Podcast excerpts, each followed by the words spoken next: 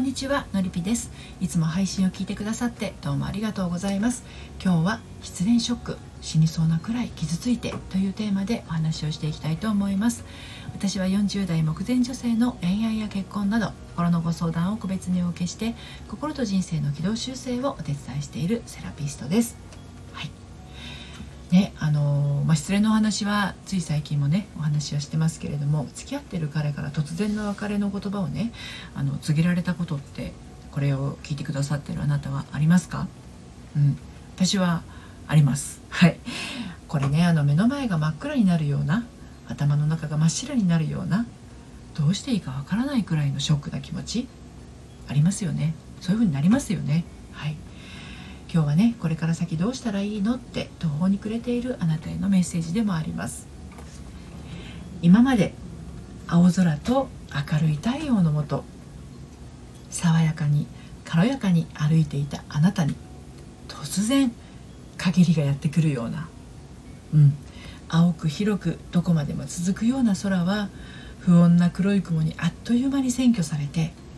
大粒の雨に目の前の風景が遮断されてしまうような。なすすべもなく呆然と立ち尽くしてしまうようなそんな失恋。振られるっていう事態。ね最悪ですよね。その別れの言葉をこと心に突き刺されてからは彼のどんな言葉も耳に入ってこないようなそんな場面ですよね。ふと冷静さを取り戻す頃にはズタズタに傷ついた心だけがズキズキと傷んでもうその傷を抱えてうずくまったまま動けない失恋の悩みでご相談にいらっしゃる女性は、まあ、大概そんな状態でお話しにいらっしゃるんですけれどズタボロになりながらも心の奥にある勇気を失ってはいませんでした。はい、ということで今日も3つに分けてお話をしていきたいと思います。はい、1つ目が失恋は突然やってくるそして2つ目が傷だらけの心。そして最後に3つ目として癒すことができるのはこんな感じで進めていきたいと思います。そして今日の内容は私の公式サイトのコラムでも綴っていますので読んでみたいなというあなたはこのスタンド FM 配信の概要欄のリンクから読んでみてください。はい。では早速1つ目の失恋は突然やってくるということについてお話入っていきたいと思います。失恋する人って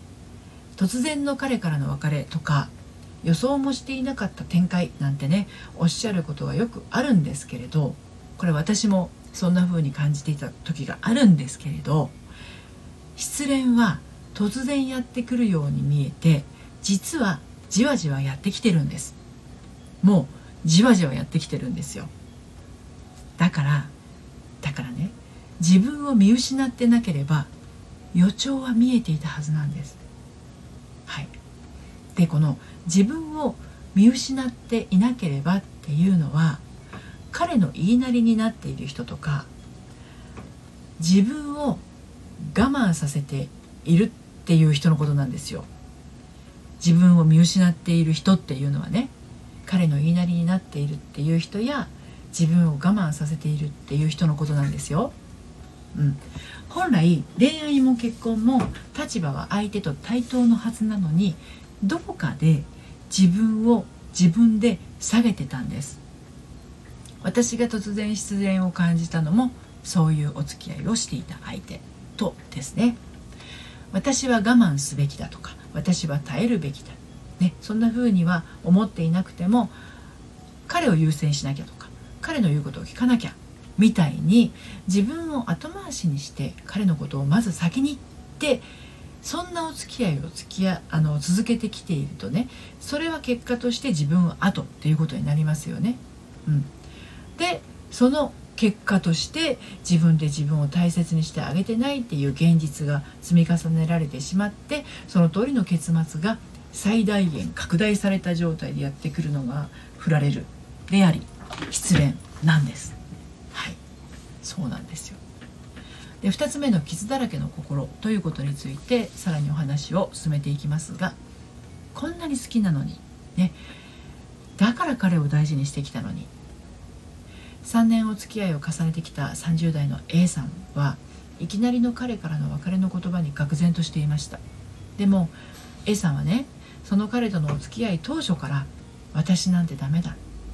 彼にふさわしい女性にならないと。彼に嫌われないようにしないと。などある意味自分を殺した付き合いをしてきたんですね。彼からすればですよ。彼女はいつも彼の意見に対してイエスなわけでどうにもつまらないんです、うん、いやあの実際は彼女の中には彼の意見に対してノーっていう気分の時もあったんですよ。でも彼女はそれを彼に言えませんでしたからいつもためらいながらもイエスに転換してきてしまったんですね。彼女が唯一「嫌」が言えたのは彼に別れの言葉を告げられた時。別れたくない。あなたが好き。それまで自分の気持ちを彼に言えなかった彼女が唯一彼に正直な気持ちを伝えられた瞬間でした。皮肉なものですよね。だけど時すでに遅し彼の気持ちはもう彼女から離れてしまっていたんです。傷だらけの心で趣味も仕事も人付き合いも